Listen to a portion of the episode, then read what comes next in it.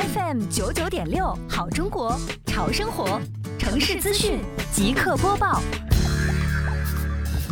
十一月二号下午，杭州市西湖区双浦镇城市综合管理办长效组执法中队在百鸟文化礼堂开展了垃圾分类人人参与、全民知晓、你我先行的垃圾分类宣教活动。此次活动对垃圾分类的政策进行了宣传，让村民对四类垃圾该如何分类有了进一步的认识。同时，通过现场的游戏，将知识进行巩固，培养村民养成良好的垃圾分类习惯。这次活动增强了村民对垃圾分类的认识、了解，也让绿色、低碳、环保的理念深入人心。